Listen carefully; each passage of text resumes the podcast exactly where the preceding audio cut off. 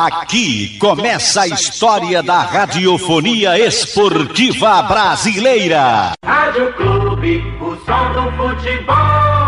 Boa tarde para você, um grande abraço ao amigo ligado aqui no Canhão do Nordeste, a Super Rádio Clube de Pernambuco. O Náutico segue em ritmo de reforçar a sua equipe para a reapresentação no próximo dia 13 de janeiro. A equipe Alvirrubra recebe todo o seu elenco na próxima segunda-feira. O técnico Hélio dos Anjos faz a retomada, inicia os trabalhos visando a próxima temporada. O Timbu, que tem o Campeonato Pernambucano e a Copa do Nordeste começando praticamente na mesma data. O presidente Alvirrubro, Diógenes Braga, fala a respeito desse choque de datas, da questão das propostas feitas para Jean Carlos e faz um levantamento dos departamentos do Clube Náutico Capibaribe. Veja, a gente existe, existe um problema de calendário para esse ano, né? Que é o número de datas. Por quê? Porque como tem a, a Copa do Mundo, perde-se um mês de calendário. Então o número de datas diminui porque você precisa fazer uma pré-temporada? A gente não teria como apresentar os jogadores ainda esse ano, pela questão de férias ainda. E então o mais racional seria todo mundo apresentar no dia 3.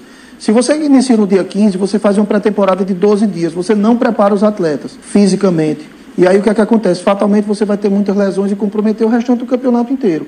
Então o Náutico, inclusive, que teve o peso maior de votação, pelo fato de ser o atual campeão do Estado, a gente defendeu que iniciasse no dia 21, dia 22 para que se tivesse o mínimo de tempo de pré-temporada suficiente, que eram três semanas. É preciso se ter bom senso.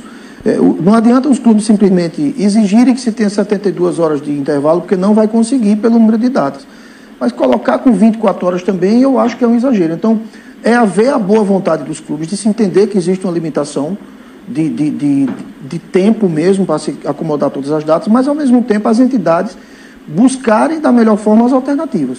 Acho que se você situações forçosas que você joga com 48 horas, você abre as exceções, evidentemente com toda a concordância dos envolvidos. Mas 24 horas é demais. É, você, quando se depara com a tabela, com o calendário, você tem que se, é, se planejar da melhor forma para ele. É, a, gente, a gente fez o, o, campeonato do ano passado e a gente sabia que a gente teria a nosso favor a condição física. A gente iria jogar e se preparar bem para o jogo seguinte, e aí a gente conseguiu ser campeão. Então, na verdade, tudo que parece um problema pode ser uma solução, depende de como você se planeja. Muita, mas assim, é, a, a, gente, o clube valoriza Jean de uma forma adequada, ele faz muito pelo clube, mas o clube também faz muito por ele. Então é uma via de mão dupla. Na verdade, Jean ele era um jogador muito promissor, né? ele do interior de São Paulo, ele foi base do Palmeiras, é, mas ele, ele, não, ele não conseguiu fazer uma grande carreira em alguns clubes, mesmo sendo jogador de um alto nível. E aí o Náutico ele tem uma característica particular de projetar atletas. Então foi assim com Chiesa, foi assim com o próprio Jean, foi assim com vários jogadores. E, e há uma. Os jogadores falam isso. É, é, o jogador é muito abraçado no Náutico quando ele responde bem. Então existe uma sinergia muito grande de Jean com o Náutico, com a torcida. E é uma via de mão dupla. Ele faz muito pelo clube, o clube faz muito por ele. É um casamento feliz. Eu espero que dure muito e que tenha muitos dividendos aí para a torcida. Acho que Jean ele é um patrimônio do clube e uma situação de saída dele só se fosse algo realmente irrecusável, que até perante a torcida fosse justificável. Você tem o departamento de futebol, você tem o departamento de patrimônio, o departamento de esportes olímpicos, você tem o, o, departamento jurídico, que é extremamente importante, departamento social, departamento comercial. Então, o futebol ele tem o maior apelo, é, você realmente tem que dar uma atenção muito grande, você tem que estar atento, porque é o que chama as pessoas, é o que, às vezes, você está com um clube muito bem ajustado, tudo andando, mas o futebol não está conseguindo andar. E às vezes a recíproca também acontece, o inverso também acontece. É, na verdade, são muitos departamentos e eles são independentes. Né? Então, é, por exemplo, existem departamentos que são relativamente silenciosos, mas acho que o departamento de patrimônio, nesses quatro anos de gestão do presidente Edno comigo, ele funcionou muito bem. E é um departamento que não aparece tanto. Então, existem departamentos, departamento de esportes olímpicos funcionou bem. Então, na verdade, existem departamentos que não chamam tanta atenção e eles funcionam um pouco à parte. E você, como presidente, tem que gerir todo mundo. É, ano passado a gente reativou, inclusive, por iniciativa do Conselho Deliberativo, foi feita uma regata é, comemorativa e a ideia é que essa regata ela se, se repita anualmente, um evento maravilhoso lá, a gente colocou o catamarã, toda a diretoria foi, acompanhou, foi com as famílias. Então tem o departamento. Mas inclusive, inclusive assim, a própria garagem de remo do Náutico também, hoje é imóvel especial de preservação, também é um patrimônio protegido pelo clube. Então, um departamento super importante, é o berço do clube, onde o clube nasceu e também demanda uma atenção e um carinho enorme da parte do clube. É, acho que é um desafio muito grande essa retomada, porque a gente vem de uma pandemia, vem de dois anos quase de distanciamento social, então é quase uma reeducação das pessoas a conviverem socialmente. O departamento social vinha muito bem, crescendo, ativando muito, principalmente a, a presença das famílias no final de semana no clube, e, e veio toda a pandemia, né? mas uma reativação que a gente acredita muito que vai acontecer. Nosso diretor social é o mesmo diretor que estava antes, que é o Mário Johnson, muito empolgado, uma pessoa com a cabeça muito bacana de enxergar as coisas. E a visão da gente é a gente não só ter a sede aberta ao sócio, a ideia da gente é a gente conseguir trazer a família para dentro da sede.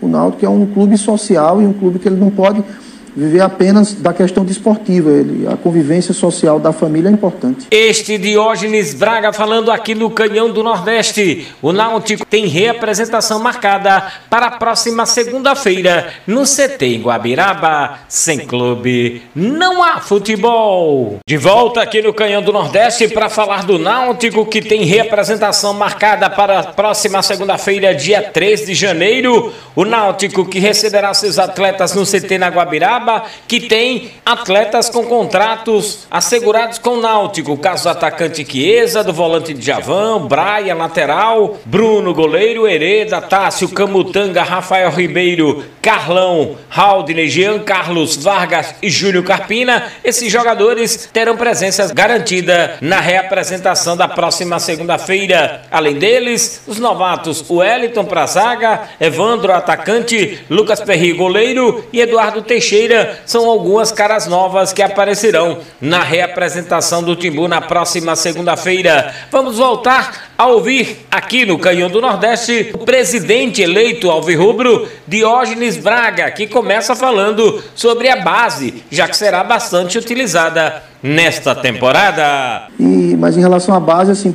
por exemplo, hoje no regimento interno do clube tem que é obrigatório que 25% do elenco profissional seja formado com atletas da base. Isso foi uma luta minha quando estava no conselho como presidente da comissão de futebol. E vejo claramente a necessidade, não só do Náutico, de todos os clubes de futebol brasileiro, de revelar. O Brasil é o país do futebol, para onde você se vira tem craques jogando, então é dar condições desses meninos prosperarem como atletas e virarem dividendos para o clube. Acho que é um caminho, acho que é uma evolução que o futebol precisa para ir.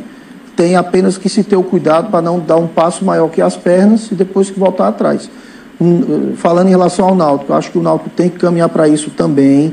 A gente está trabalhando fortemente na ideia do projeto SAF, né, do, do, da Sociedade Anônima do Futebol, é, mas acho que são etapas. Acho que o Náutico hoje não teria condições de remunerar dirigentes. Se, por exemplo, isso fosse determinado por Conselho Deliberativo, por sócios, por quem fosse, viesse a haver uma remuneração para mim, por exemplo, eu não aceitaria. O clube não teria condições de pagar. Na verdade, existem inúmeros exemplos extremamente positivos. Né? O Ceará é um deles. Na verdade, o Ceará ele passa muito por dois pontos. Três pontos, na verdade, importantes. Um, os clubes têm um programa de, de sócio muito forte. Então, a presença do, do, do, do torcedor na vida do clube ela é muito forte no Ceará. Muito. Tanto no, no, no Ceará quanto no Fortaleza. Dois, os clubes conseguem trabalhar conjuntamente suas ações comerciais. Né?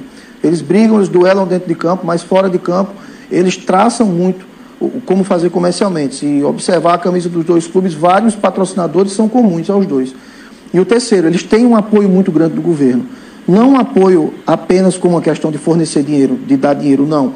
Mas entendendo que o futebol é, um, é turismo, é cultura e há uma, um incentivo muito grande por parte do governo. Então, quando você projeta, você tem incentivo, você tem recurso e você é bem gerido, os dois clubes são bem geridos, tanto pelo Robson quanto pelo Marcelo é, evidentemente que vai crescer. É um case de sucesso que tem que se estudar. Mas não adianta olhar e dizer que apenas os clubes fizeram. Houve um envolvimento muito forte da torcida e uma participação fortíssima também da, do governo do Estado. Eu acho que a gente tem caminhado numa linha de, de entendimento, tem havido algumas reuniões entre os presidentes dos três clubes nessa linha e vejo uma amistosidade positiva nesse aspecto. É, a briga dentro de campo ela não pode ir para fora do campo. Dentro de campo tem que duelar mesmo, né, cada um por si. e cada um que queira vencer. Mas fora de campo eu entendo que se você consegue se juntar em bloco para você fazer boas negociações, é melhor para todo mundo. Este Diógenes Braga falando aqui no Canhão do Nordeste. O Timbu tem reapresentação na próxima segunda-feira no CT em Guabiraba. Sem clube, não há futebol.